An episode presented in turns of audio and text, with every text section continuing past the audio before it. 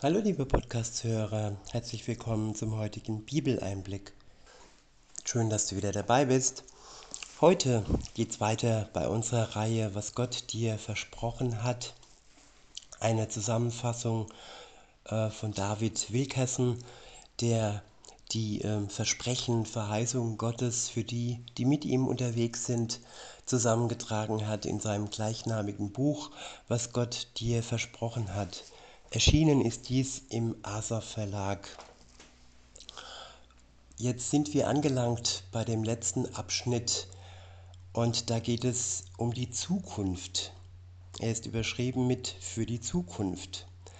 Bisher haben wir Gegenwärtiges äh, uns angeschaut, Verheißungen, Versprechungen, die wir jetzt schon in diesem Leben ähm, ähm, ja, in Anspruch nehmen können und jetzt der letzte Abschnitt, da geht es um das, was noch in der Zukunft liegt, was wir noch nicht sehen.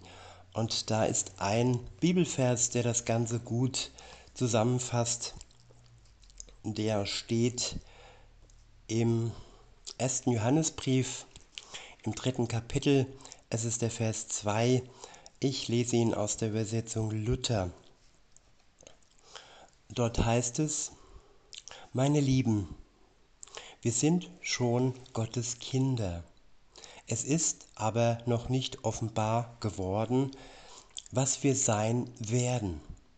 Wir wissen aber, wenn es offenbar wird, werden wir ihm gleich sein, denn wir werden ihn sehen, wie er ist. Ich wiederhole, meine Lieben, wir sind schon Gottes Kinder. Es ist aber noch nicht offenbar geworden, was wir sein werden. Wir wissen aber, wenn es offenbar wird, werden wir ihm gleich sein. Denn wir werden ihn sehen, wie er ist.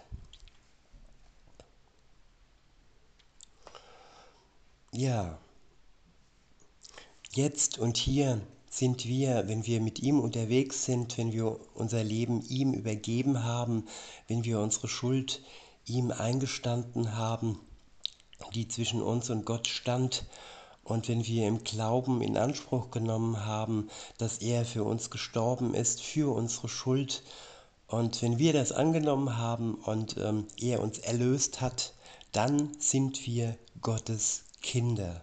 Vorher, vorher sind alle Menschen Gottes Geschöpfe, ob sie das wollen oder nicht.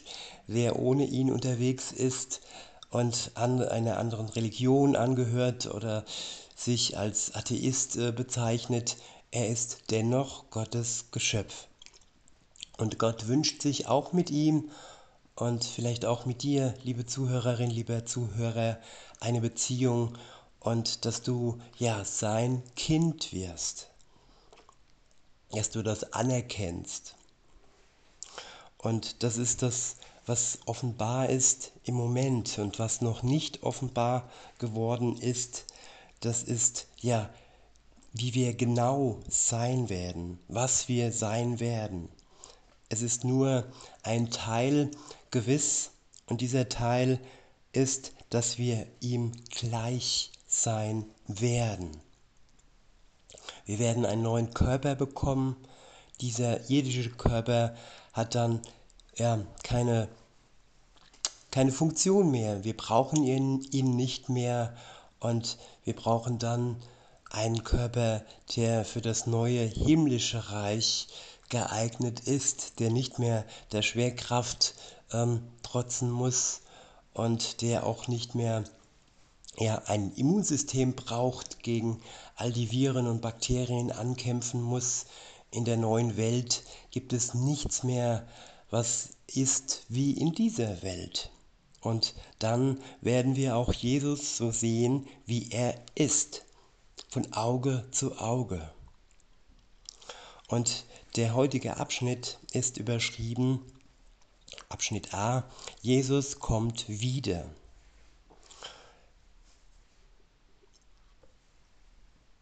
Und ja, der erste Vers darin ähm, steht im Titusbrief im zweiten Kapitel. Es ist der Vers 13. Ich verwende die Übersetzung revidierte Elberfelder. Dort heißt es, indem wir die glückselige Hoffnung und Erscheinung der Herrlichkeit unseres großen Gottes und Heilandes Jesus Christus erwarten. Wiederhole, man könnte ja die Überschrift voranstellen, Jesus kommt wieder, Punkt, Punkt, Punkt, indem wir die glückselige Hoffnung und Erscheinung der Herrlichkeit unseres großen Gottes und Heilandes Jesus Christus erwarten.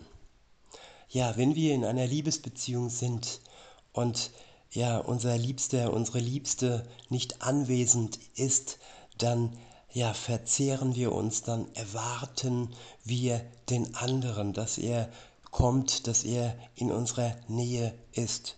Und so ist es auch in der Liebesbeziehung zu Jesus. Wir erwarten ihn, dass er wiederkommt. Wir hoffen nicht, dass es noch lange dauert. Nein, wir können es kaum erwarten, dass er wieder hier erscheint und uns zu sich holt. Der nächste Vers steht im ersten Thessalonicher Brief im vierten Kapitel. Es ist der Vers 16. Ich verwende die Übersetzung Luther. Dort heißt es, denn er selbst, der Herr, wird, wenn der Befehl ertönt, wenn die Stimme des Erzengels und die Posaune Gottes erschallen, herabkommen vom Himmel. Ich wiederhole, denn er selbst, der Herr, wird, wenn der Befehl ertönt, wenn die Stimme des Erzengels und die Posaune Gottes erschallen, herabkommen vom Himmel. Ja, er selbst, der Herr, wird kommen, wenn der Befehl ertönt.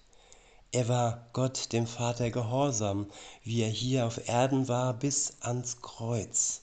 Er ist seinem Willen gefolgt.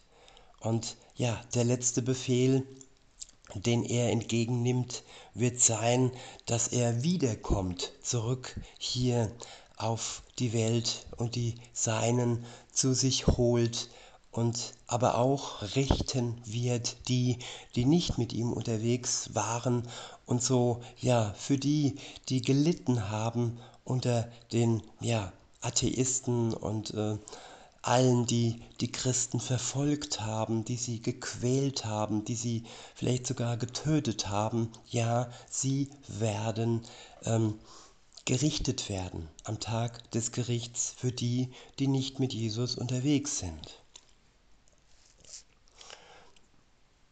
Ja, und dann wird es sein wie in einem dramatischen, ähm, in Gänsefüßchen Film. Es ist kein Film, es ist die Wirklichkeit, aber die Stimme des Erzengels wird ertönen und die Posaune Gottes wird erschallen. Ja, das ist das, was man ja hört und auch sichtbare Zeichen werden erscheinen. Der nächste Vers steht im Matthäus Evangelium im 24. Kapitel. Es ist der Vers 30. Ich verwende die Übersetzung revidierte Elberfelder. Dort heißt es, und sie werden den Sohn des Menschen kommen sehen auf den Wolken des Himmels mit großer Macht und Herrlichkeit. Ich wiederhole, und sie werden den Sohn des Menschen kommen sehen auf den Wolken des Himmels mit großer Macht und Herrlichkeit. Ja, sie werden, alle werden ihn sehen, sowohl die, die sich auf ihn freuen, die sich danach verzehren, dass er bald wiederkommt, aber auch die, die, ja, die sich nicht freuen werden, weil sie im Gericht landen werden alle werden sie den Sohn des Menschen kommen sehen auf den Wolken des Himmels mit großer Macht und Herrlichkeit. Der nächste Vers steht im Johannesevangelium im 14. Kapitel. Es ist der Vers 28. Ich verwende die Übersetzung Hoffnung für alle. Dort heißt es, Denkt daran, was ich euch gesagt habe. Ich gehe jetzt, aber ich komme ja wieder. Ich wiederhole, denkt daran, was ich euch gesagt habe. Ich gehe jetzt, aber ich komme ja wieder. Ja, das waren die letzten Worte Jesu zu seinen Jüngern, als er ja am Himmelfahrtstag zurück in den Himmel zu seinem Vater gefahren ist. Es sind Worte wie die eines Liebhabers, der sagt, ja, ich gehe jetzt zwar, aber seid getrost, ich komme ja wieder. Der nächste Vers steht im Matthäusevangelium im 24. Kapitel. Es ist der Vers 42. Ich verwende die Übersetzung revidierte Elberfelder. Dort heißt es, Wacht also, denn ihr wisst nicht, an welchem Tag euer Herr kommt. Ich wiederhole, wacht also, denn ihr wisst nicht, an welchem Tag euer Herr kommt. Ja, das heißt, wir sollen wachsam bleiben. Das heißt nicht, wir sollen nicht mehr schlafen, nein, sondern ja, wir sollen wachsam bleiben darauf, dass er wiederkommt. Der nächste Vers steht im Buch Hiob im 19. Kapitel. Es ist der Vers 25. Ich verwende die Übersetzung Luther. Dort heißt es, aber ich weiß, dass mein Erlöser lebt. Und als der Letzte wird er über dem Staub sich erheben. Ich wiederhole, aber ich weiß, dass mein Erlöser lebt. Und als der Letzte wird er über dem Staub sich erheben. Ja, das konnte schon Hiob aussprechen, lange bevor Jesus das erste Mal in die Welt gekommen ist. Und dieser Satz, ja, er war für das erste, für die erste, für das erste Ankommen ähm, passend, aber auch für das zweite Ankommen Jesus. Dass er der noch lebt, weil er auferstanden ist, wiederkommt und sich ja über den Staub erhebt. Es wird viel Staub geben, es wird viel Staub aufgewedelt werden sozusagen und am Ende wird es aber gut, weil er wiederkommt. Der nächste Vers steht im Buch Sacharia im 14. Kapitel. Es ist der Vers 4. Ich verwende die Übersetzung revidierte Elberfelder. Dort heißt es, und seine Füße werden an jenem Tag auf dem Ölberg stehen, der vor Jerusalem im Osten liegt. Ich wiederhole, und seine Füße werden an jenem Tag auf dem Ölberg stehen, der vor Jerusalem im Osten liegt. Ja, der Ölberg, ein heiliger Ort. Dort ist Jesus für die Menschheit gestorben, hat ihre Schuld auf sich genommen und dort wird er wieder erscheinen. Der nächste Vers steht im Buch der Offenbarung im ersten Kapitel. Es ist der Vers 7. Ich verwende die Übersetzung Schlachter. Dort heißt es, siehe, er kommt mit den Wolken, und jedes Auge wird ihn sehen, auch die, welche ihn durchstoßen haben. Ich wiederhole, siehe, er kommt mit den Wolken, und jedes Auge wird ihn sehen, auch die, welche ihn durchstoßen haben. Jeder Mensch hat Jesus durchstoßen, jeder Mensch war und ist sündhaft. Aber der Mensch, der von ihm erlöst wurde, zum Kind Gottes wurde, der kann sich auf die Wiederkunft Jesu freuen.